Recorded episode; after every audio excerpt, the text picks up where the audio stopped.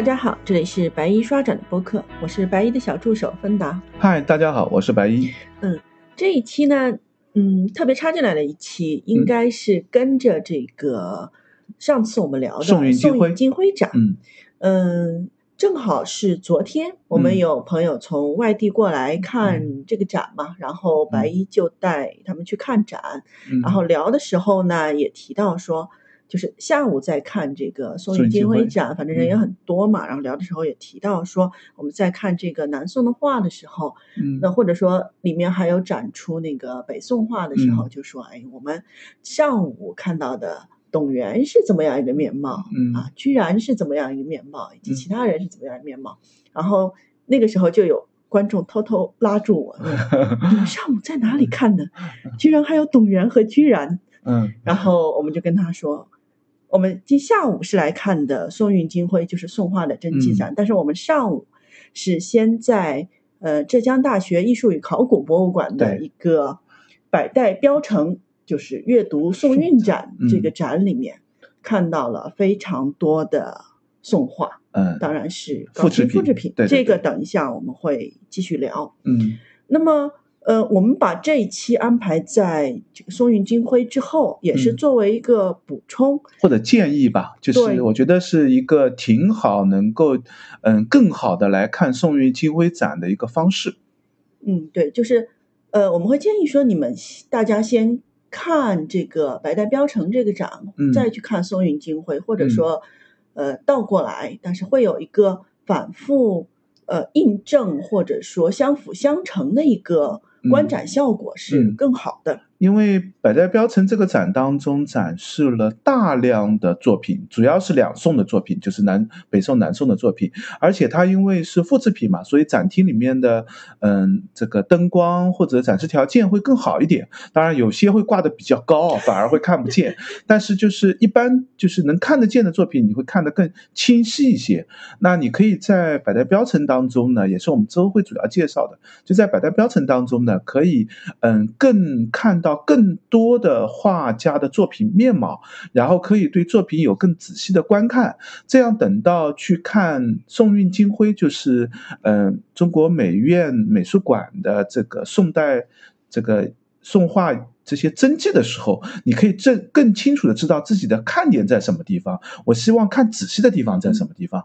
高清复制品表现不了的真迹的内容又在什么地方。这点我觉得是这两个展可以一起看，比如说放在一天的上下午，或者是先看美院后看浙大艺博，或者倒过来，我觉得都可以啊。就是看大家的看展的习惯，就是嗯可以相互结合的一个看展方式吧。嗯，那我们就先介绍一下百代标，大概介绍一下百代标城这个展啊。嗯。它这个名字稍微有点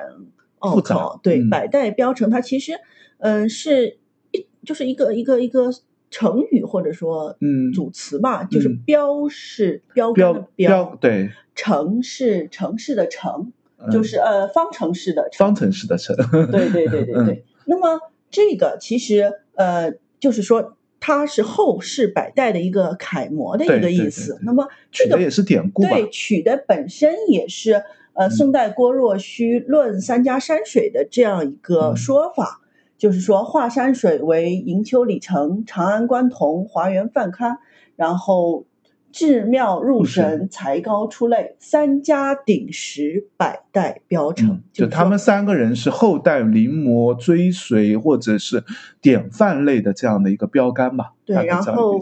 嗯，那么这个词，我觉得放在现在浙大一博的这个基本上集中于两宋时代的一嗯个、呃书画展来说，也是比较恰当的比较恰当的。尤其是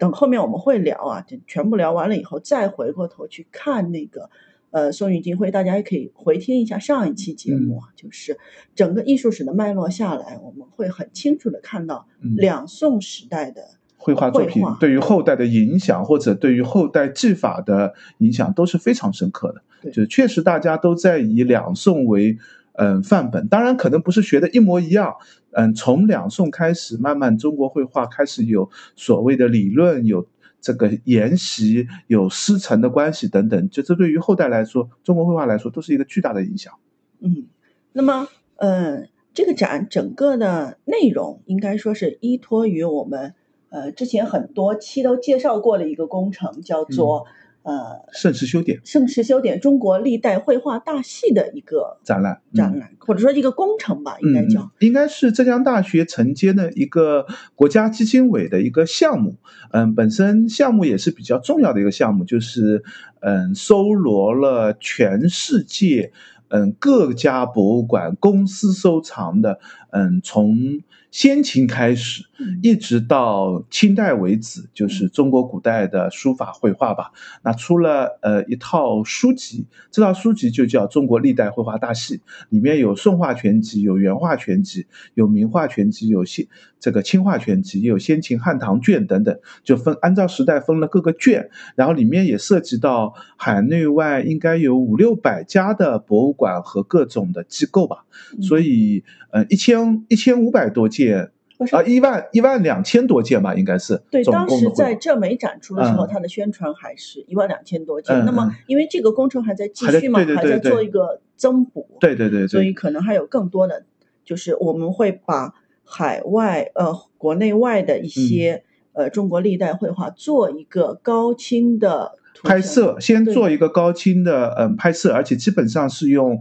嗯大背板的。这个胶片相机来拍摄的，然后再对拍出来的胶片进行高清的扫描，再采用现在最好的一个数字打印的方式，然后再把这样的绘画打出来，而且有校色、有调尺寸，嗯，跟原画做对比，这样尽量能够真实的还原，嗯，书画的面貌的样子吧。嗯，昨天还刚刚有个消息，就是台北故宫的先秦汉唐卷里面就又补充了一卷，就台北故宫藏的一些。这个嗯，早期绘画吧，就是。嗯，新出了一卷，因为台北故宫是刚刚谈好的一个项目，前段时间是出了宋画全集里面的台北故宫卷，嗯，前两天又刚刚新出了就是先秦汉唐卷里面的台北故宫卷，所以这个项目实际上还在持续进行当中，只不过去年正好是中国历代绘画大系这个项目的一个嗯结题时间，也是一个成果重要的成果节点时间，对对对，成果成果汇报，所以之前在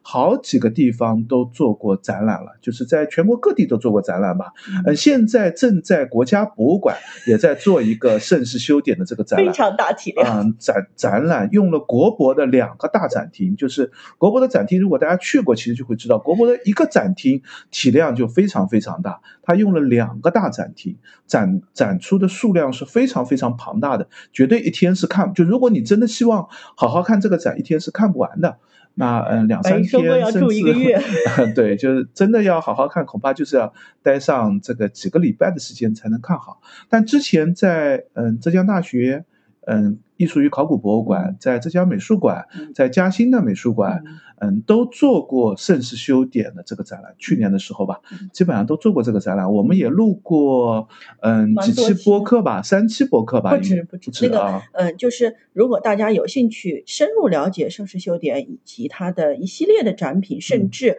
中国绘画史的一个脉络的话，那我们在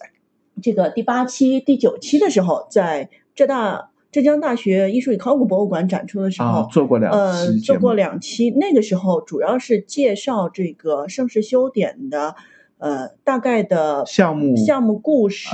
背景，以及我们怎么去看这个盛世修典这个展览。那么这部分东西，我觉得对于现在再回过头来看这个百代标城也是有帮助的，有帮助有借鉴价值的。但是这一期我们可能就不会那么细的去聊它了。那么。嗯，后来在那个浙江浙江美术馆展览的时候，是把整个基本上浙美的所有展厅都包下来了吧？嗯，对对对，十三四个还是十五个展厅，就全部用来做历代绘画大系的展览，而且实际上只展出了嗯宋代跟元代的部分，明清的绘画前面也有一点。嗯，对，先秦汉唐卷也有一些，就是。呃，明清的部分完全没有涵盖在里面。实际上，这次国家博物馆就是把明清的书画也都展示了，所以体量更大。对，然后在浙江美术馆的那一次，白衣基本上就是以浙美展出的呃线索线索时代线索，对，就是把差不多是把中国绘画史理了一遍，特别是宋元部分理了一遍。对，那么就是二十一期、二十二期。二十四期、二十五期，录了这么多期，足足用了四期才把这个浙江美术馆的这个当时的展览当时介绍完，介绍完。所以大家有兴趣的话，也可以回过头去再听一下，因为那是一个。大的历史长河布局的一个背景，艺术史的脉络吧。那么今天我们聊的可能就是聚焦在两宋时代的一个情况。因为这个展实际上也是，嗯，现在浙江省内常见的这个宋韵主题展的系列之一吧。所以他把所有的展品都局限在两宋的这个时间段上，绘画也只展示。嗯，就是两宋这个时间段上的绘画，书法也只是展示展示两宋的这个部分吧，所以它相当于是一个时间切片当中的这样的一个展览。那么刚才我们聊了，就是历代绘画大系他做的一件事情。那么刚才白也说了，他要出版，他就要有这个呃校色的这个打样稿。嗯，那么这一次就是基本上基本上就是各地以盛世修典为名义展出的，嗯，这个展览都是。这套工程中的调色打样调色打样稿，而且大部分是一个呃原就是原原尺寸原画原尺寸的，就和原画尺寸是百分之一百相同的这样的尺寸作为打印出来，然后放在呃镜框里面展示的。嗯，所以简单粗暴的理解就可以理解成是原画目前可能是你能看过看到最好的一个复制品高清复制展示。那之前其实，在第八期的时候，我们也聊过、探讨过，说，哎，为什么我们有对有蒸汽，我们还是要去看复制品，并且白衣是，你看从刚才录的这个 期数就可以看出，白衣其实是非常推荐大家去看这个复制品的展览的。那在第八期我们聊的比较细啊，但是在这里我想大概用个两三分钟的时间再总结一下。嗯，那第一点的话就是，呃。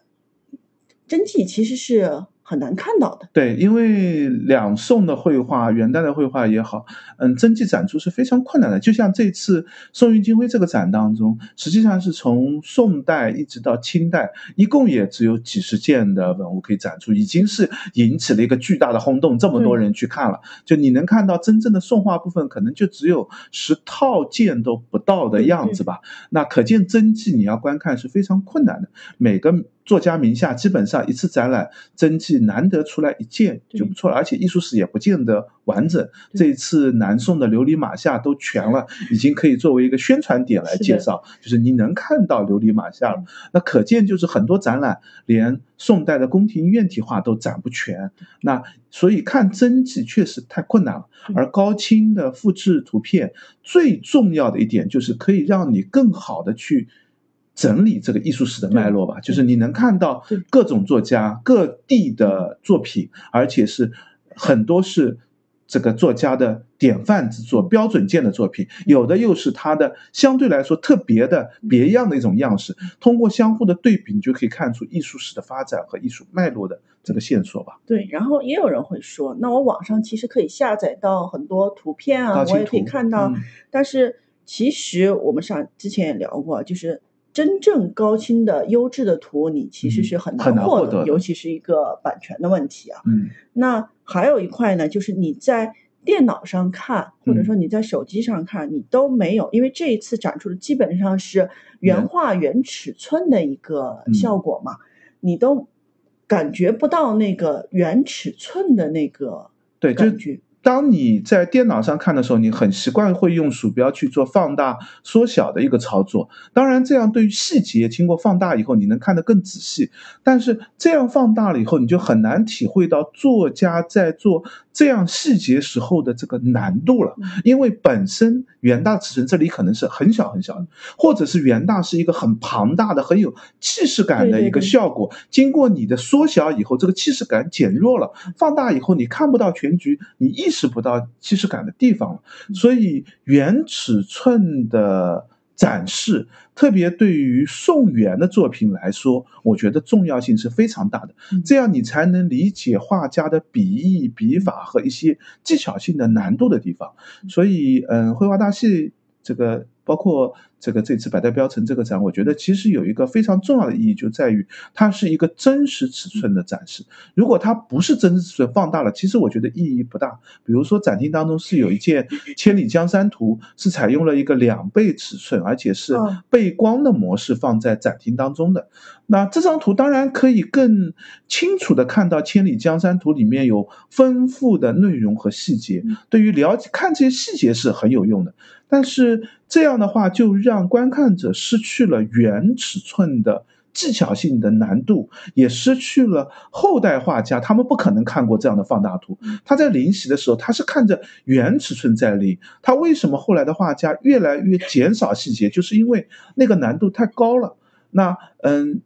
这样的话就是让让。对于画作的理解会产生一定的偏差吧，因为如果你能够看放大图，那你当然可可以去看《千里江山图》的数字照片了，那你还能把它放得更大，我细节还能看得更多了。嗯，就是原尺寸还是有重要的意义的。嗯，那么还有一点就是，最近我们也在看，虽然宋云金辉展很难拍啊，但是还有很多勇士们拍了很多照片，然后包括我们也在网上有有有在微博上贴一些高清图，但是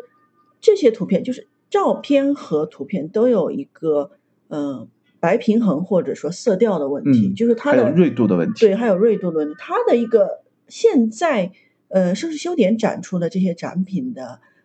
调色，确实是就是就从复制品的角度，是你能看到最好的复制品的这个展示模式，特别是这么大体量的复制品，对颜色相对准确，我们只能说相对准确。对对，但是已经是相对最准确的了，我觉得可以这么说。然后。校色也相对和原作是比较，就这个感觉是比较接近的，因为，嗯，在。这个百代标称里面有很多真迹的宋画，我是看过的。那留存在记忆当中的那个印象和现在在百代标称里面看到复制品的效果，感觉上是比较接近的。就你不能说绝对接近，因为嗯，我们也强调看真迹也是有重要的意义。即使你看过这里的复制品，有真迹看到的机会，你也是一定要去看真迹的，因为真迹才是真实的面貌。但是嗯，就复制品而言，就这。这样的一个体量而言，那百代标城这个展是绝对重要的一个展览。对，而且就是呃，之前我们也聊过，你在这样的一个元大复制的时候，你画面的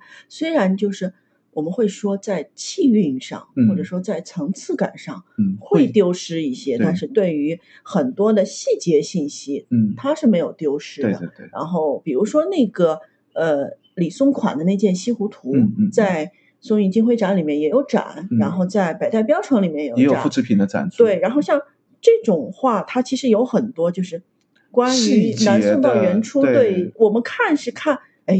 就这个地方，比如说苏堤六吊桥还是木板桥，我们昨天刚刚在微博，今天刚今天刚刚在微博上有发啊，就是很多细节的部分，你是可以在百代标城展里面去。看得很仔细的，对，因为灯光好，因为能够凑得更近来观看。在宋云金辉展当中，毕竟这件作品，第一个呢，也不是贴着玻璃来展示的，它是放在玻璃柜里面的，而且是一个立柜当中，距离就相对远一点。第二个，观看效果，灯光也会尽量打低一点，为了保护原作。观看的人也会比较多，观看的你也不能一寸一寸细节的看过对对对，你在那里站个几分钟，保安就会喊你了。所以在宋云金辉当啊，在百家标城当中呢。你反而就就只隔一层玻璃，对对，就是你可以很细节的看到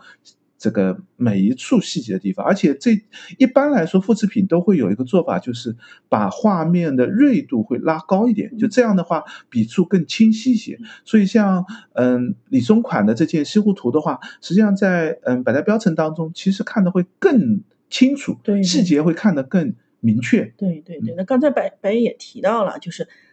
打光和人流也是一个很强烈的对比，就是，嗯，真迹肯定是。光不会不会亮的，但是在复制品的这个展览中，我们都可以很放心的打出充足的光，让你看到很很具体的细节，然后以及这个人流对比 非常明显，非常明显。百代标城现在这个展其实展厅人数的，对人数一直不多，而且嗯，基本上大部分看展的人也都是匆匆走过，因为它它体量确实有点大。那嗯，介绍或者了解起来确实有难度，所以蛮适合一个人静静的在那边看画的。是的，我们嗯，周六上午吧，就是我们和朋友去看的时候，嗯整个展厅我觉得可能也就只遇见了十几个人的人流的样来回的样子。有一些这个小朋友的参观有一个小朋友团走的非常快，就是 匆匆就走掉了。就这这个展，其实嗯，我觉得当然对于小朋友来说，也是一个美学初步认识的教育啊蛮好的，，其实蛮好啊，的蛮。适合的。但是机会适合，小声的说。但是更适合就是相对专业的看展，因为有大量的宋画，你毕竟是嗯，估计你这一辈子都没有机会见到他的，或者是因为嗯博物馆的展示的原因，或者是因为全世界各地的地域的原因，所以很难看到。嗯，然后还有一点就是，嗯，刚才白也提到了，就是在这样一个展览中，你可以集中的去看，呃，一个作家或者说一个时代或者嗯。说一个题材的不同作品的对比，对不同作品，你就可以对比着来看，嗯。就是在当下就可以观展的那一刻，你就可以去反复的做一个对比、嗯比较，嗯。然后从而你你会有你自己的一个呃艺术观点，或者说一个吸收和领悟。嗯嗯，因为嗯，在我看来，艺术史的描述，当他说出来的时候，往往就是不准确了。因为这之前我们应该聊到过，就是你艺术史的观点，你一旦把它明确的说出来的时候，你肯定是带带有强烈的个人的理解在叙述它的。那用词也好，描述也好，必然会有一些嗯，不见得所有人都会认同。所以艺术史。理解或者艺术史的认知非常重要的是基于对于作品的观看的。嗯那在百代标称这个展当中，你能看到这么大体量和这么丰富的作品的展示，这一点对于理解艺术史、了解通过作品的对比来了解艺术史当中一些观念是怎么呈现出来，就是观念你可能知道，观点你可能知道。比如说，嗯，我经常会说，南宋时候的画家会有一个嗯盆景画、精致画嗯这样的一个这个趋向，但是这样的说法。你不看画是对你，你不知道它会以什么样的一种方式呈现出来的。只有当跟作品结合上的时候，你才知道所谓的盆景画、精致画在画作当中，画家又是怎么表现的而。且还有最重要的一点就是，你看完北宋再去看南宋的时候，你就更加理解了这个描述他想表达的意义所在。就为什么说北宋没有出现这样的效果，到了南宋的时候，突然之间画家就选择了这样一种表现模式。那只有这样，你才能更好的去解释为什么南宋画家会出现这样的一种精致化。这个盆景画的一个做法，就这艺术史的观点是来自于对于作品的认知的，所以你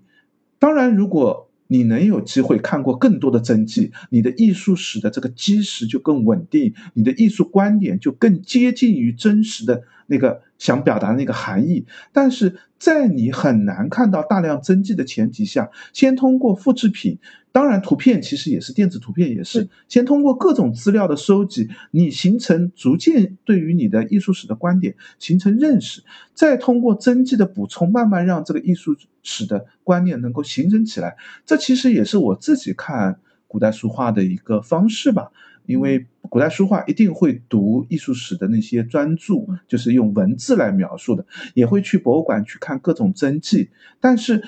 毕竟专著写专著那些人，他看过的真迹远远超过你能够见过真迹的那个体量。那你这时候就需要有一个补充材料的一个来源，可能是嗯电子图片，可能是。小好的画册、出出版物版物印的材料，但是我觉得像百代标城或者盛世修典这样的展览，也是一个非常好的艺术史资料补充的一个环节吧。嗯那么介绍完这个大背景之后，我们就白一大概介绍一下百代标城这个嗯。展的大概内容，结构吧对一个嗯结构。嗯，今天我们恐怕是不能把百代标城这个展完全介绍完，我们大概会分两期来介绍，因为整个百代标城这个展它是分了，现在展陈是有两个大的嗯展厅的，一个是浙大一博的。二号展厅展示的主要是淳化阁帖和宋人的书法作品的这个单元，然后还有一个呢，用的是嗯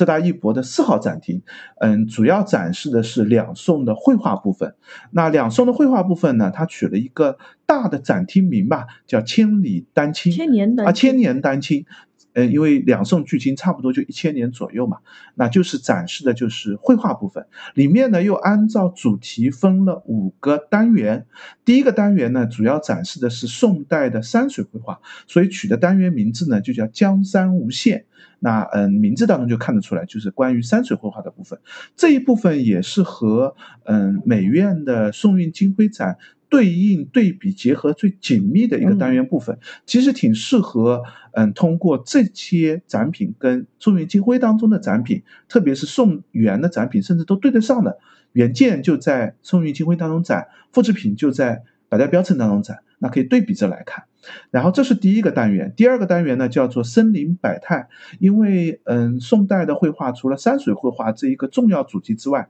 花鸟绘画也是两宋绘画的一个。核心的表现，因为随着院体画家的探索，随着皇帝，特别是宋徽宗对于花鸟绘画的一个追求和执着，所以花鸟绘画在宋代实际上是达到花鸟绘画表现力上的一个顶峰的。那在这次展当中也展示了一个专题吧，就是森林百态，就是展示花鸟绘画为主，既有嗯花卉的，也有嗯梅花啊。这个嗯，梅树啊，这些枝脉的，也有动物类的，像各种的鸟啊、雀啊，或者是各种的生物，猿猴啊等等，就是各种森林都在放在动植物都放在这个单元里面。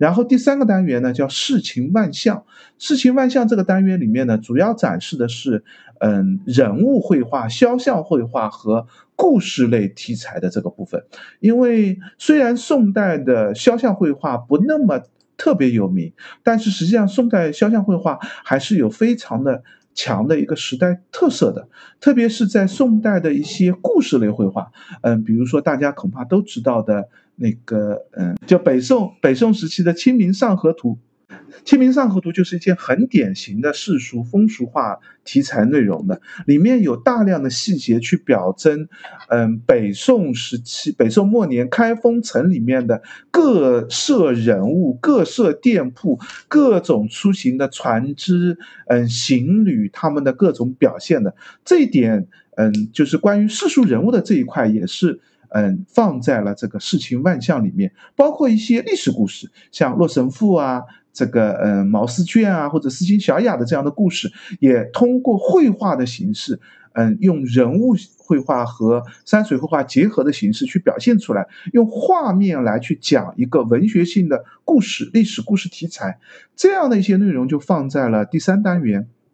四情万象当中。然后第四单元呢，叫做华。藏宝相或者叫做华藏宝相，这个从名字当中就看得出来，它应该是跟佛教相关的一个单元。里面最主要展示的是一些佛教性的绘画。无论是嗯佛或者菩萨的绘画，或者是一些嗯，比如说是主持或者是高僧大德的绘画，或者是禅宗的一些寓意类的绘画，就是跟佛教相关的一些绘画题材放在了这个单元当中。最后一个单元叫做宋韵无限，实际上谈的是宋代绘画的一个世界性的影响。这里面既有所谓的中国古代绘画的一个古渡时期。就是在嗯宋元甚至是明清时期，有大量的日本、韩国的一些喜好中国文艺的这样的一些文人也好、贵族也好，从很早的时候就开始从中国买进或者收购这样的绘画。那在一般我们认为，在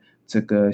这个甲午战争之前，我们一般就称它为是古都时期，相当于是一个商品交流的时期。那也有一些呢，是等到近现代的这个所谓的中国近现代史的一些帝国主义的掠夺，可能是被英国人拿走、被欧洲人拿走、被日本人掠夺走的一些。这个中国古代绘画，这些绘画流失到海外去，也对海外的艺术，或者是海外的一些对于中国艺术的理解产生了影响。也有很多学者的专注也放在了这个展厅当中，介绍的是大概是八九十年代以后，就是甚至是更早先开始，从这个是二十世纪初年开始，海外的一些汉学家他们是如何理解中国古代绘画的。等到八九十年代改革开放以后，又有一些海外的汉学。学家到了中国的博物馆来看借阅中国古代的绘画，也拍了很多照片。我们又从他们拍摄的照片当中，又看得出来那些汉学家他们又是如何理解中国绘画的。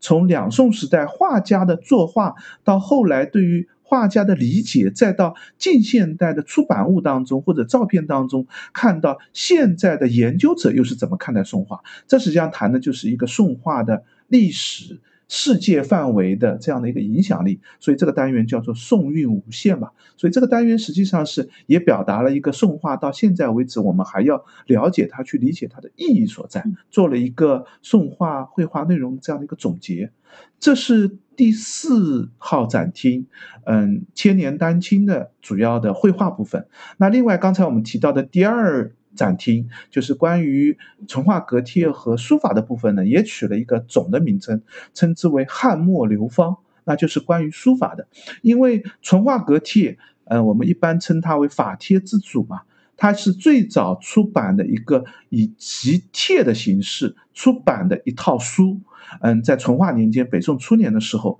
嗯，做的一个也是一个所谓的政府工程吧，把当时北宋宫廷内府收藏的历代帝王的、历代名臣的、历代著名的书法家的，特别是二王，就是王羲之、王献之的他们的书法，嗯，集成刻了一套帖子，这套帖子可以通过。版印的方式，大量的印刷，所以形成了最早的一套形成的所谓的书法的标本、书法的标杆，也就是所谓的法帖之祖的这样的一个概念。而且淳化阁帖比较复杂，嗯，在北宋淳化年间，当时就有印刷，也有两说，一说是，嗯，当时刻的是枣木板，然后通过枣木板的版印，有大量的。淳化阁帖印制出来，嗯，皇家会内府收藏，也会赏赐大臣。也有一套说法呢，因为淳化阁帖每一卷最后都这个著名的其实是刻帖乐上石。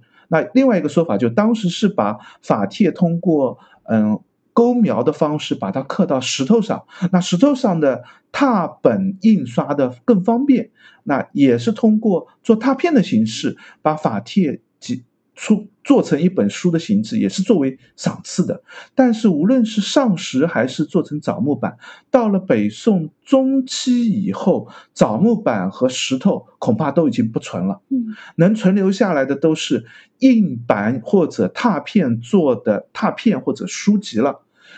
由这些北宋时候印刷的书籍，再在南宋、在明代再次刻石。再次做拓片，又重新出了新的版本，所以淳化阁帖的版本和出版是一个非常复杂的问题，也会涉及到各个时期不同的版本，那也需要做版本的对比。所以这一次，因为嗯，浙江大学做了一个上海图书馆跟弗利尔收藏的一套比较重要的淳化阁帖的一套版本，以及在上浙江省图书馆，嗯，古籍部里面有一个存留的刻石，那个刻石在民国时代曾经做过拓片，那个拓片也是关于这套刻石比较重要的一个早期拓片。那把这两个都出版，嗯，以两宋浙。刻重刊的形式，把这个刻板和这个书籍用也是复制品的形式吧，就重印了，出了书。那嗯，这一个汉末流芳第一单元部分呢，就介绍了这个渊流的过程。然后第二块在汉末流芳里面呢，做了嗯。这个上亿时代这样的一个专题，主要介绍的是宋代的书法的部分。我们非常熟知的，像宋徽宗啊、宋高宗啊这些帝王书法，也介绍了苏黄米蔡、苏轼、米芾、嗯蔡襄、黄庭坚他们著名的一些书法家，也会有范仲淹啊、陆游啊、朱熹啊、王这个张继之啊等等这些两宋时期著名的书法家、著名的大臣的一些书法作品的复制件。也是同样和嗯刚才我们提到的宋代绘画一样，也是高清拍摄，然后采用了最好的打印方式把它印刷出来。展厅当中也做了一个展示，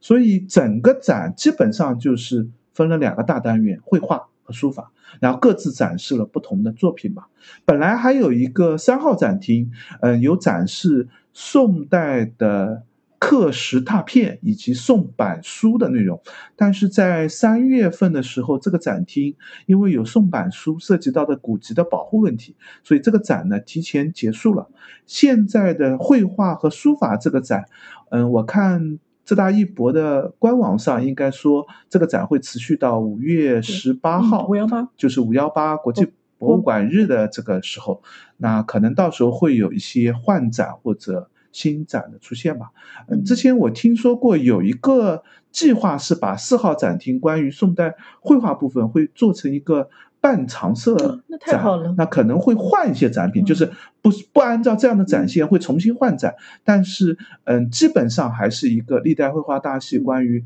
绘画部分的这样的一个展示吧。嗯，那么因为百代标城这个展，刚才白毅也聊了，这个内容比较多嘛，所以我们。开始也说，我们这一期可能没有办法去做一个细讲，所以接下来我会想请白衣集中在就是刚才我们聊的千年丹青的呃前三个小单元，就是江山无限、生灵百态、世情万象。为什么挑这些呢？因为就是呃我们能够在宋韵金辉展里看到的作品所。对应或者说能够有一个映射的，基本上对应的就是这三个单元当中的作品。比如说在《江山无限》当中，我们就可以看到，嗯。从北宋，实际上是从嗯五代一直到北宋，再到南宋山水绘画的一个发展脉络。那正好去看宋韵金徽展的时候，你又能看到从宋代到元代到明清时代的一个山水绘画的一个脉络，正好可以相互对应起来看。然后像嗯宋韵金徽展当中李唐的一些人物绘画，我们也可以在世情万象当中看到这个李唐以及李公麟各种的两宋时期的人物故事类的题材，他是怎么作画。也可以看出一个艺术史的发展脉络，在嗯森林百态当中，我们也会看到宋韵金徽当中的一些关于生物啊、动植物啊表现方法又怎么样。所以我觉得我们可以点几件作品，或者点一个看展的模式，在嗯百代标城当中，我们如何把百代标城展跟宋韵金辉展可以结合起来来看的一个展现。就是嗯，录播课之前我们也查了一下，就是宋韵金辉展其实。呃，只展了三十七件组的作品作品。但是在百代标城这个展里是两三百件的一个一个作品，对体量十倍的体量，对，然后整个的一个松画厅挂的也是比较满，嗯，那么有的挂的非常高，就是其实不见得能看得好，就因为挂的太高了嘛，嗯，看也看不到，你也没有没有办法能够，因为既然是复制品，那你就应该是凑近看是最合理的嘛，那你没法看到，但是因为确实太数量多，所以你还是有足够多的作品是可以可以看。对，那么这里就是我们在第八期聊这个浙大盛世修典的时候，我们就遇到了这个问题，就是你到底要怎么样去看一冲眼这么多的一个画两三百件的作品的体量？我跟白也聊了一下，接下来我可能会出两个题目给他，嗯，一个是那么就是现在马上的。那么可能正在宋韵金辉也正在展，对，或者大家刚刚去看过，对，马上要去看宋运金辉的朋友，或者说刚看完宋运金辉的朋友，嗯，他应该怎么来看这三个单元的画？嗯，那么接下来可能就是白衣再聊一下，如果你正常的看一个啊，对宋代绘画有一个了解的话，系统性的了解啊，我们怎么来看？因为那我们先回答 第一个问题，嗯，因为后一个问题，嗯。宋韵金辉展本身也是四月十六号就要结束了嘛？那嗯，像百代标城或者类似这样盛世修典的这个展示，我估计展期会更长一点。对，而且将来大家也可以在其他地方也会看到，对，因为毕竟。呃，数字化的复制品对于传播真的是展示太有太方便了，嗯，所以我们今天还是凑着这个时间的关系，我们先来讲讲，就是如果你希望和宋韵金辉展能结合在一起，我们今天展厅当中应该怎么走线？我觉得刚才其实也提到，结合最紧密的就是江山无限的这个单元，因为江山无限单元实际上展示的就是一个，呃，从五代。这个董源开始山水绘画的一个发展延续的脉络的，特别在两宋时代，本身就是以嗯院体画家、宫廷画家为创作的主主体的，虽然是有一些文人画，但是这些文人画在这个时候还谈不上一个绘画的主要创作者。文人画最主要是因为他们能够有一些艺术性的理解，有一些艺术性的想象，能做出一些很特殊的作品。那其中会有一些著名的文人的作画的作品会进入到我们艺术史的视野当中。但是在看两宋的。山水绘画的时候，我们主线主脉络还是看那些宫廷画家、那些重要的画师他们创作的这条山水画的脉络。那在嗯宋韵金辉展展当中，实际上也是有。嗯，六七件作品可以看出这样的一个线索脉络的，比如说，嗯，早期的像北宋就是两件，我们在上期节目也聊过，一件是翟院生的嗯《雪山归猎图》，还有一件是郭熙的《西山行旅图》，这两件都是北宋时期风格的。那正好，如果大家希望更好的理解翟院生的风格、郭熙的风格，你就可以结合《江山无限》这个单元里面的前面部分，因为。董源开始，从董源江山无限，我我们稍微理一下江山无限的这个展现的这个部分啊。走进江山无限这单元，你第一个看到的前两件作品就是董源的两件作品，《西岸图》和《寒林重丁图》。这两件作品也是比较难看到的，大都会和嗯这个日本这个收藏的黑川黑川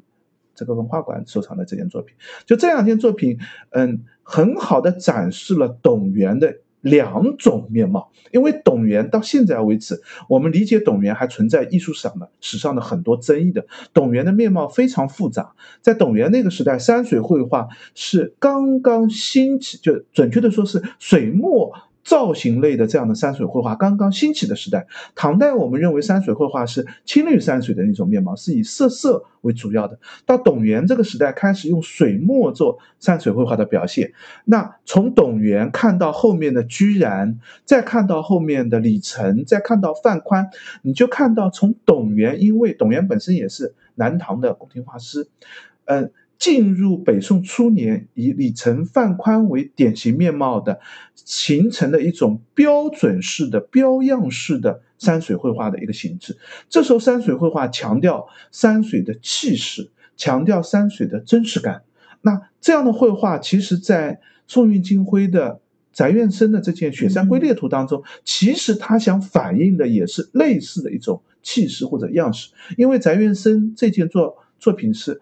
目前我们唯一挂名在翟院生之下的画史当中有介绍，翟院生就是李成的徒弟。说翟院生得李成绘画之形，就他能够临摹做的最像，但是他得不到李神的一些神韵气韵方面的一些技巧，所以他是相对画工类的一个角色。那在嗯这个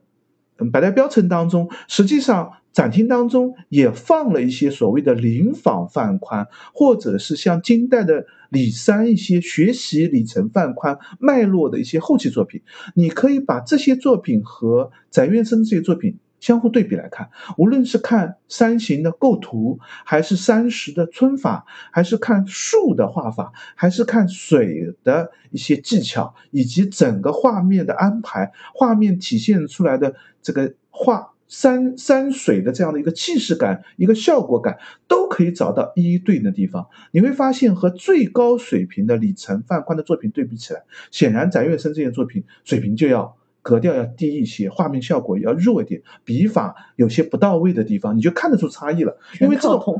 对比是看绘画最重要的一个方式，就你只有标准件，你才知道。其他是怎么样的？你有了一个标杆，才看得出来跟它相差有多大，你就知道水平高低的差异了。那前面这一段就正好可以用来看翟院生的这个作品的这一段。郭熙呢？郭熙我们就可以转过后续的听，看到后面从王生从。这个郭熙也有两两三件的作品在百代标程当中有展示，也有像嗯比较特殊的米友人的一些米点村的做法，就是到郭熙这个时代，其实已经是宋代中期开始了。特别是郭熙传派的弟子，往往都是活跃在宋代中中期稍微偏后的这个时代。他们这个时代呢，看过太多的李成、范宽那样，嗯。景致、气势雄伟的真实的一个表现，但是他们觉得需要有突破、有创新的时候，他们就去寻找那些特别偶然的、特别一时的气象，比如说像云气弥漫的这种状态，这就不是一个山水的常态。不像里程范宽，往往表现的就是一座雄伟的大山，它常年就是这个样子，就是因为山势强。山势好，山长得漂亮，我一直能看到这样一个好山好水的样子。但是到郭熙这个时代，他就开始抓住一些偶然的一时的效果，云气弥漫的效果，山水跟云雾交织的这样的效果，水溪流在山里面盘盘绕绕，特定视角才能看到的一个景象。这种偶然的、特殊的一个景致，通过画家的技巧去所谓的郭熙写过林泉高子提到的山远，要有高远，要有平远，要有深远。通过构图的布置，展现出更加优美、更加漂亮的一个山水，就所谓的秀气山水，在郭熙这个时代是达到顶峰的。那正好就可以拿来和宋运金辉的那件《西山行旅》的郭熙做一个对比。那件作品当中，云气也其实也是看得到的。山水的构图也是和翟院生这件构图是形成一个强烈的对差反比的，也和这个时代郭熙的一些后临仿作品也是可以参照得上的。所以，同样就是在这个江山无限的这一段，基本上就是北宋山水绘画这一段，我们就是可以和宋运金辉的两件展出的这个挂名在北宋画家名下的两件作品做对比，你可以看到水平高低的。差异和细节丰富程度上的一个差异，然后在后面我们就可以进入南宋的山水绘画的单元部分。那南宋山水绘画单元部分，正好我们可以看到的就是这个琉璃马下四位最主要的宫廷画师。那这个刘松年的四景山水，在宋运金辉当中，那是排队要排二十分钟才能看到的。在嗯，叫百代标城这个展厅当中。嗯，有两件春季跟夏季挂的比较高一点，但是秋季跟冬季实际上正好是我们观看的最恰当一个角度，而且可以凑得很近，画面的细致程度一一都能看得见。无论是嗯刘松年的山石的绘画技法，还是他的树木的细致，以及画面当中安排的这个画主人在这样的一个场景当中那种惬意、那种文人式的那种感觉。在整个画面当中都是看得非常清楚的。你可能可以先通过这个复制品的观看了解整个画面信息，等到去看真迹的时候再去着重去看你最想关注的，无论是小的人物的动作、表情，还是山石的一些层次感的复杂的一些水墨的颜色，那是真迹能够比复制品能够看到更多的。对，因为这点反差特别明显，就是我们在看复制品，带朋友看复制品的时候，差不多是看了有。十几分钟，就是把细节全部讲了一遍。但是等到排真迹的时候，那个保安就说：“这位老师，你只有三分钟时间。”过了一会儿，这位老师，你还有一分钟时间。他会卡，因为我们去看那件的时候，已经是快到闭展时候了嘛，后面还有很多人在排队。对，就是我我们我们补充一下，上一期百一说 快闭展的时候，还有十分钟有一个比较好的人少观看。现在已经没有了。但是这这句话在现在至少双休日，我想已经消失了。对，就双休日到了五点闭馆。之前的十分钟，实际上几件重要作品前面排队还是排的非常厉害的。就这样的话，就是必须要催促大家快点看，才能让，因为毕竟大家都在排队嘛。在催促。对，就是大家都在排队，那终归后面的人还是要看上，所以大家都只能匆匆看过。对对。那这时候你只有把。真迹看好了，知道我要看什么地方，复制品看好了，知道要看真迹什么地方，你在看真迹的时候才能充分利用上这么短暂的时间，才能看到好细节的区域吧。所以，嗯，刘松年的这一件，我觉得是特别值得在百代标城当中好好看一件的一件复制品。同样的，夏圭的那件，嗯，烟秀林居图也是有这个，嗯，复制品的展出的。但是那件呢，我倒。觉得复制品并没有特别值得细致观看，可以先先有一个感官，等到看到真迹的时候，你就会产生哇哦，原来真迹有这么好，对，就产生一个剧烈的对比效果。因为复制品，嗯，这件作品是一个小扇面，而且在展厅当中相当不起眼，几乎没有人排队，就基本上可以随时不要乱立了，好吧？就现在还是基本上可以随时去好好观看，而且能。仔细的观看真迹的墨色淋漓，墨色的层次感的丰富，以及塑造一个，嗯，层次感非常多的山林里面烟雾缭绕的一个场景，效果是做的非常非常好的。精细感和那个层次感真的复杂到，就是这只有看真迹你才体会到这个立体感觉的这个效果。但是看复制品的时候，整件作品就被压缩了，就扁平化了，然后内容的层次感就弱很多了。这也是电子的照片。嗯，打印的，嗯，就是出版物，甚至是现在也有用，嗯，原材质的，这从二玄社就开始做，用纸、用绢去复印送画都达不到的一个做法，因为现在的各种复印手段，它都采用喷墨或者印刷的模式去印的，它和绢的结合或者墨色的层次是无法达到真迹那样的效果的，所以看真迹还是很有意义的。正好这件也可以和就是。这个重云金辉在对比来看，那当然马远，嗯，展厅当中放的是松寿图和这个雪姬观梅图那两件作品不放在嗯江山无限当中，我们待会儿提到世情万象就会提到马远这件松松寿图，因为它是以人物为角色，但是在嗯江山无限的这个南宋展厅这个单单元部分也有马远另外一件很有名的作品，就是他歌图。北京故宫的这件，嗯，据说应该今年下半年或者明年上半年，北京故宫也会展真迹。那你在看真迹之前，也可以先就是看复制品。我觉得其实是为了。帮助你看真迹，不是让你看为了看复制品而看复制品。看复制品是让你可以更知道，等到我有机会看到真迹的时候，我应该关注什么，我应该看什么。我在有这么好的观看条件下，我可以把我想要看的那些点先筹划好。等到有机会看到真迹的时候，我可以印证我的观点，我可以加强我的感官，可以让我真迹看得更有时间利用的更充分。而且通过复制品的对比，你可以。更清晰的看出来琉璃马下他们的南宋时代的绘画风格。刚刚看过北宋的绘画，一到南宋，你就看到绘画上的一个巨大的风格差异。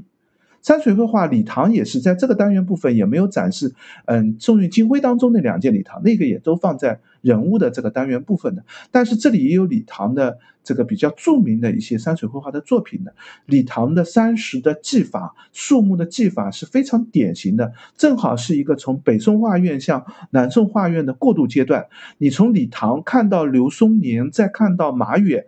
就是你就看出这一个时代的转折转变的技法的这样的一个发展，所以看《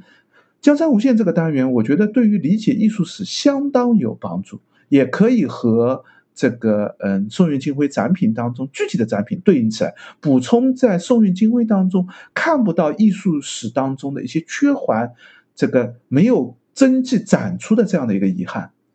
嗯，刚才我们也提了，西湖图也在里面啊。对对对，还有一件李松的西湖图也在宋那个百代标城的这个复制品的展示当中。这件呃，我们刚才也提到，就是在嗯百代标城当中，你可以把细节看得更充分，因为它拉了一个对比度，拉了一个锐化，细节能看得更清晰。在展厅当中呢，你可以去理解画家的难度。就是他真实的笔触，实际上并不是那么清晰的一笔笔去画的，他需要有更复杂的一个墨色，想要不仅把。内容表现出来，他还想表现一个西湖山水的一个效果是啊，那个效果要做出来，那这个效果就要靠水墨来表现。对于画家的技巧性要求就更高，这一点呢，在复制品当中我们是很难获得这个效果的。复制品当中更多的看到的是清晰的图案图像，而效果是要靠真迹来获得的。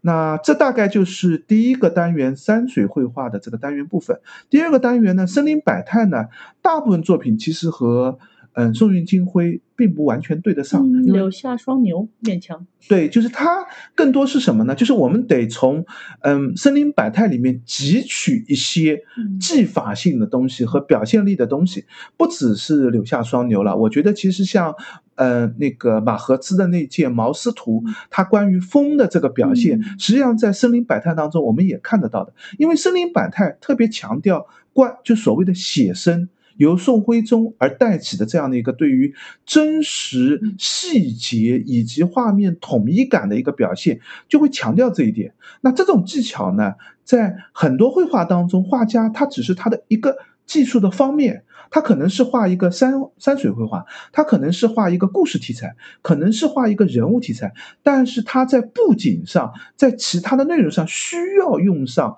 花鸟绘画的这样的一个技法，所以实际上除了北宋之外，花鸟绘画很多时候都是属于比较弱势的地位，大家都认为它不是主流，主流更多的是山水绘画，是人物绘画，花鸟绘画往往都是一些画工画或者一些小技巧画，但是在。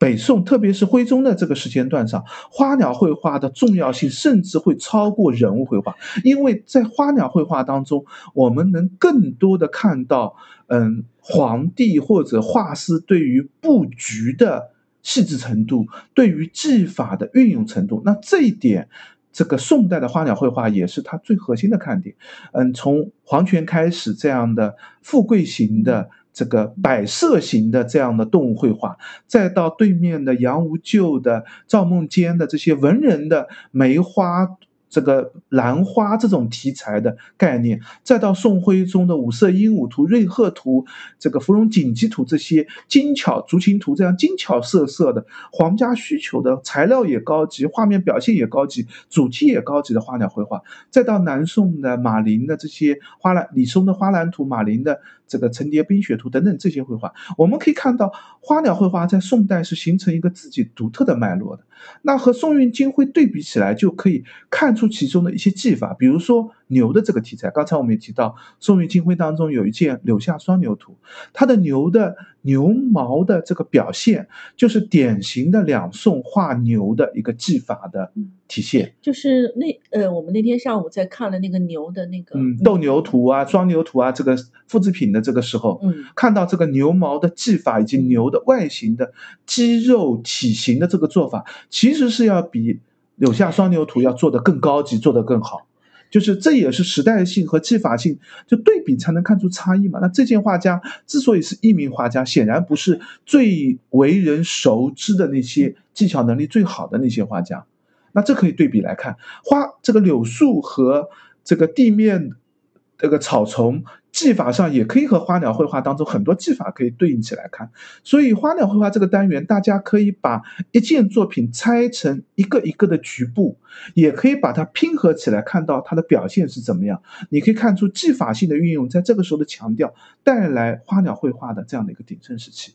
那最后一个，就今天我们聊的最后一个单元部分，就事情万象，关于人物故事化里面，那这里面又有很多和宋韵金辉能够对应上的作品，比如说我们刚才提到的马远的那件松鹤松寿图，在这里面是有复制品的展出的。松寿图，嗯，这个和翟院生和这个郭熙挂在了一起，所以这个柜子打光是比较弱的。这个我看辽博应该之前自己展过松寿图，打光会更亮一些，效果会更好一些。因为马远的作品之前啊，特别是人物以及山石的细节是可以细致的去看一些笔法内容的。那正好在。这个嗯，世情万象这个单元里面，其实马远也好，我们刚才也提到马和之的那些嗯，宋元金辉展出的毛丝图，在百代标程当中，马和之大概有三四件组的作品有展出。你可以看到一个很特殊的一个笔法和技巧，用来所谓的马黄描、柳叶描，用来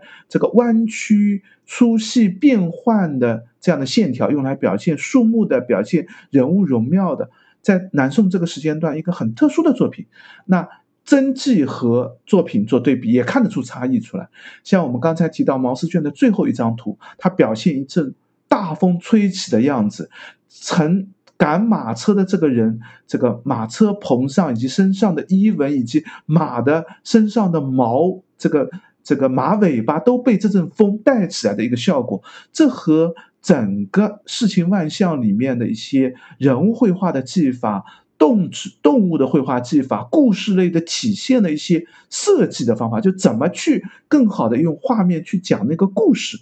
这在宋代也是有巨大的发展。这和徽宗的宫廷画院的设立以及这个徽宗对于故事性、画面故事性、画面艺术性强调是关联在一起的。我特别喜欢讲的一个例子，就是在嗯百代标程当中有。这个洛神赋的几件这个所谓的摹本，最早的摹顾恺之的，就是看东晋时代的摹本，他可能就是一板一眼照着文字内容做一个直白的翻译，这个宛若飞鸿，今呃宛若游龙，今若飞鸿，他就照着画了龙，画画了游龙，画了飞鸿而已。但是到了后来，你就看出他就会画一个曼妙的、有姿态感的女神的样子。就这个，我们可以看到宋代。对于世情万象，对于这样故事类人物题材，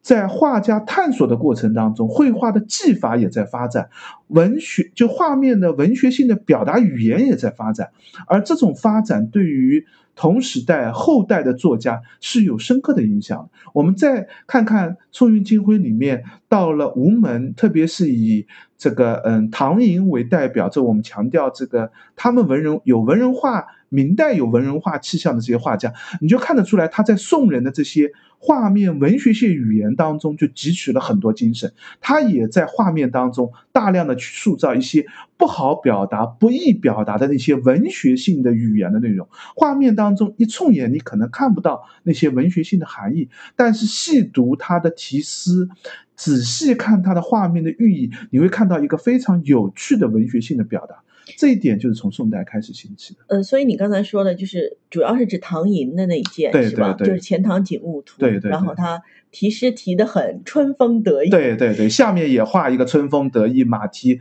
这个这个骑马的这两个人嘛，就这些。这个如果你不看他的题诗的话，你是 get 不到那。他想表达的这个含义，这种就是因为就你如果要直白的画出来，你也可以画。就是你确实可以画，就像你把这个《洛神赋》翻译成游龙惊鸿的样子，这也是一种表，但是这个就太表面化了，太过于直白了。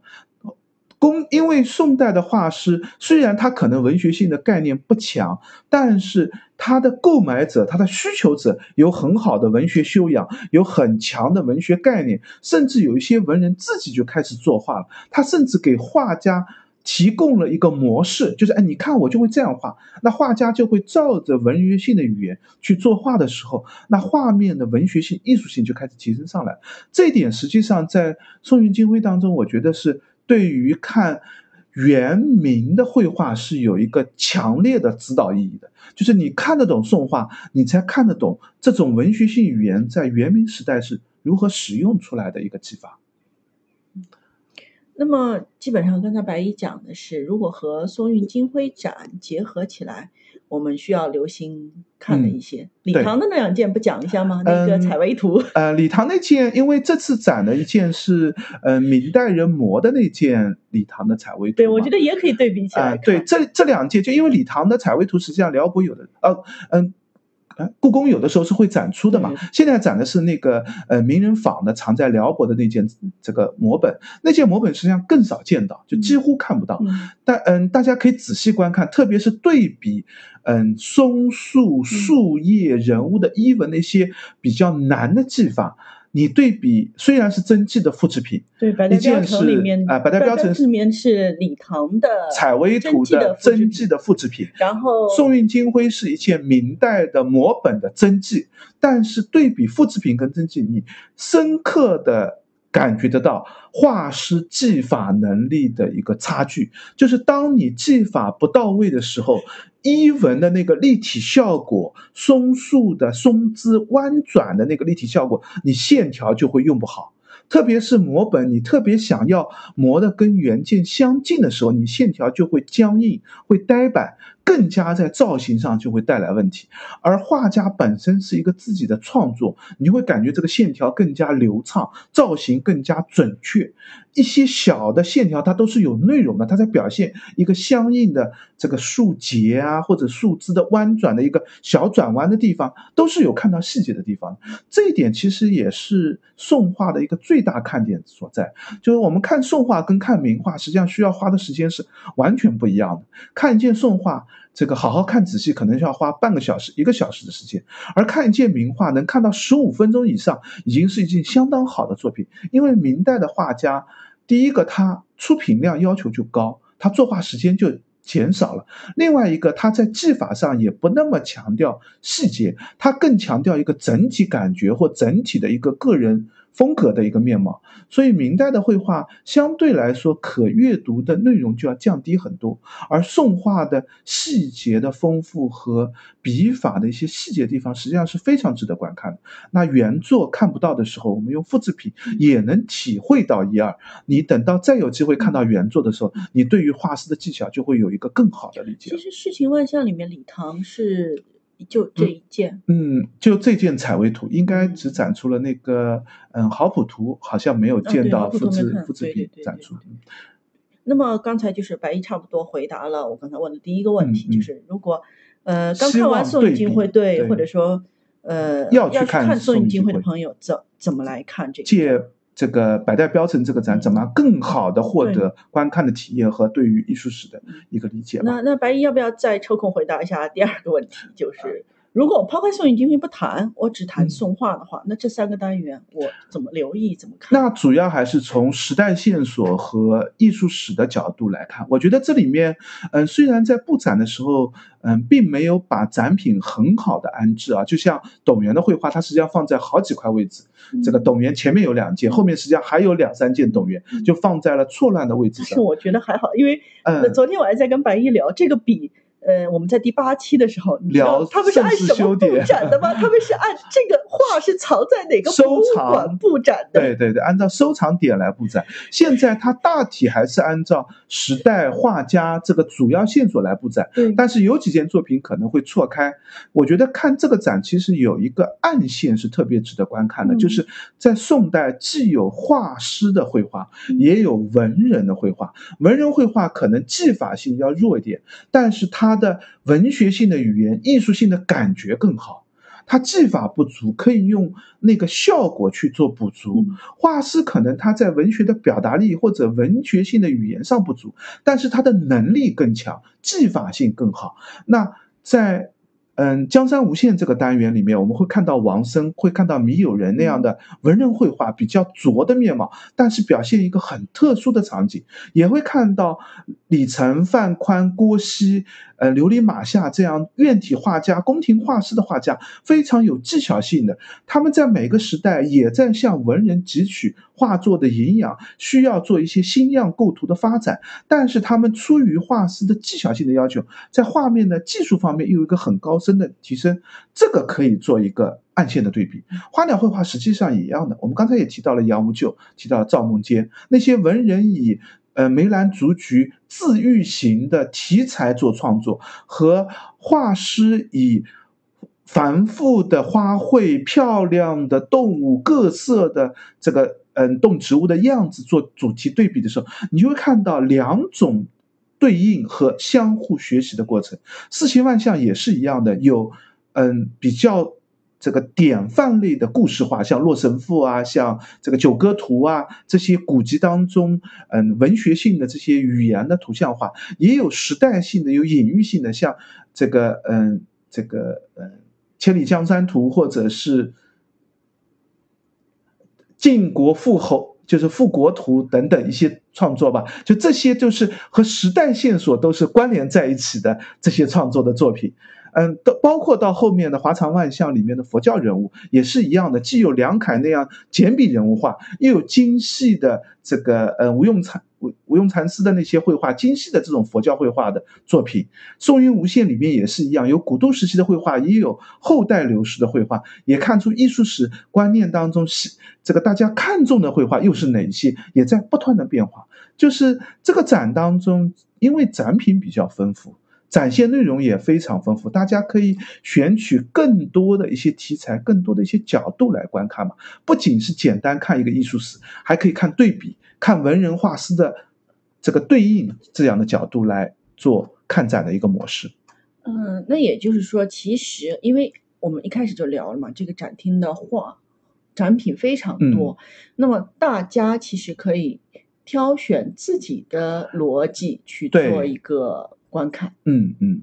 比较适合的，就首先我必须强调一点，最适合的模式肯定是艺术史的线索，就是按照时代、按照画家人物、按照一个艺术史的变迁的线索来看，这是最基本的方方法。但是除了这个方法之外，还是可以选择一些你看出去很特别的画家，然后你通过了解画家的生平，然后再仔细看他为什么这么特别，为什么和这个时代的其他画家产生了一个非常有特殊性对比的面貌。那我我认为最核心的一个对比的变化就是文人绘画和画家绘画的一个对比的一个情况啊。要提醒大家一下，就是嗯，百代标城或者盛世修典这个展览，大家一定要记得扫一下那个二维码啊。这个二维码扫了以后，你会进入一个微信的小程序，小程序里面回到主页，你可以按照画作名和画家去搜。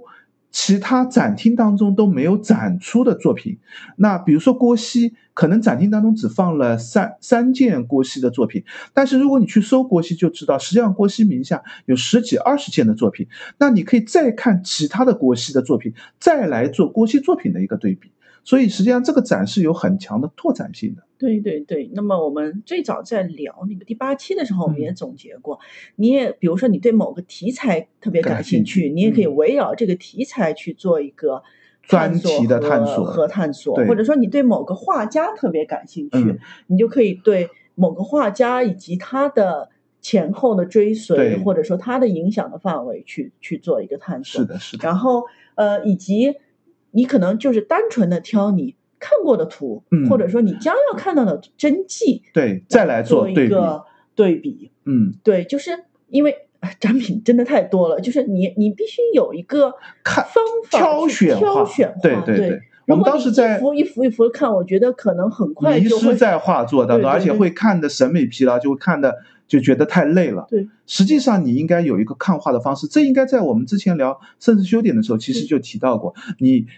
因为复制品，所以体量就大。你要挑有一个自己看画的挑选模式，这样才能看得更好、更有意义。嗯，而且反正这个展免费人也不多，就是你每一次去换一个逻辑看，我觉得都是 OK 的。每次都看出一个新的展现、新的内容出来。对对。嗯，那么时间关系啊，那么剩下的部分我们可能就要留到下一期的播客再聊了。嗯，书法部分和佛教部分，我们下一期再来稍微聊一聊吧。对，那么呃，现在浙大一博的这个整个开放已经非常 OK 了，就是参观基本上已经是全面对社会开放了。对，那么只要你在这个公众号上先做一个预约就可以了。不过那个停车还是不行，就停车必须要经过浙大校园。所以如果要开车去浙大一博的话，除非你能够嗯找到浙大的老师帮你做一个嗯入校的一个申请。你才能开车开到浙大一博的这个位置，因为是浙大一博是在紫金港的西区的西门那个位置嘛，但是车辆是不能从西门进的。现在的开车还是要从紫金港的北门进去，然后从紫金港的内部开到浙大一博去。所以这样的话，你必须有这个嗯。开入浙大的一个通行证或者一个预约才可以，所以如果自驾前往的话呢，只能把车停在要么是那个天街那边，嗯，要么是就是浙嗯浙大一博的南边天江那边，要么就天街那边，要么放到浙大一博的北边，那边也有一个商业的。这个嗯，商业楼盘啊，就是或者有一个住宅区的那个地方，也是可以停车的。但是嗯，走过来大概都需要十几分钟的，就停完车以后再走到。因为坐地铁的话也是也是到蒋也是到蒋村站，也是从天街走过来吧，就时间上是差不多。嗯嗯，那么这一期的介绍也就到这里。嗯，也欢迎大家。呃，留言或者评论告诉我们你们还想听哪个展览或者哪些古迹？嗯，也欢迎大家关注我们的微博和微信公众号，我们都叫博物馆刷展的白衣客。嗯，欢迎大家点赞、关注、转发三连。再见，拜拜。